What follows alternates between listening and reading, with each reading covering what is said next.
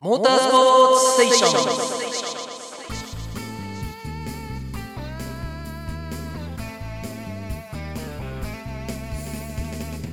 ン。第3回大会となる1980年。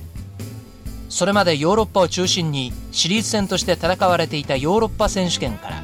この鈴鹿8体を含めて新たに世界耐久選手権としてシリーズが始まり第5戦として鈴鹿8体は行われた。世界耐久選手権昇格に伴い出場車両の規則が大幅に変わり2サイクル準レーサーマシンは出場できなくなった。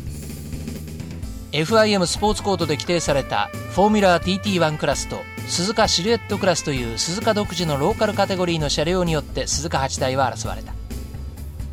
予選ポールポジションは前年は森脇でポールを取っているクロスビーが第3回大会からヨシムラのマシンで出場し2年連続ポールを獲得。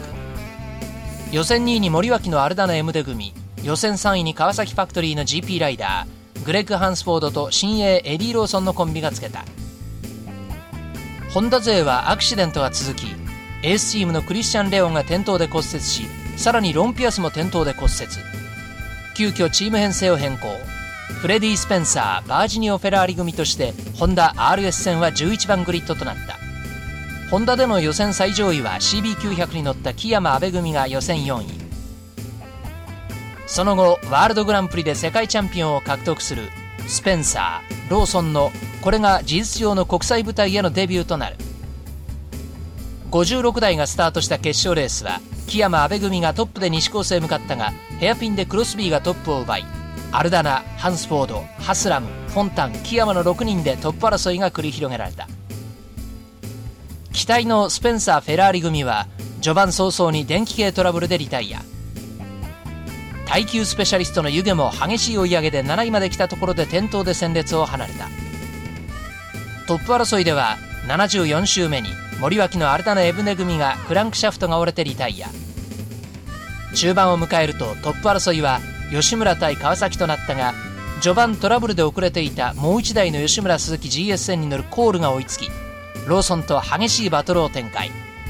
両者が逆バンクで接触して転倒ローソンは再スタートするがピットインの間に周回遅れとなってしまった。5時間が過ぎトップのクーリー・クロスビー組が130周目にハンスフォード・ローソン組に1周の差をつけてピットイン。しかしタイヤ交換に手間取り3分のロス。ハンスフォードに50秒以上離されてクーリーが2位でコース上へ。迎えた終盤172周目にローソンから最後のライダーチェンジを受けたハンスフォードがコース上へ。クロスビーがハンスフォードを捉えトップに浮上。手に汗握るトップ争いは大詰め。しかしトップのクロスビーにはあと1回ピットインが待っている。184周目クロスビーがピットへ。クーリーに変わらずガス補給のみでクロスビーがトップでコースへ復帰。追いすがるハンスフォードを突き荒らし200周の8大新記録で2度目の8大優勝を吉村にもたらした。3位に3周遅れでホンダ RS 戦フォンタン・モアノー組の耐久スペシャリストが入った。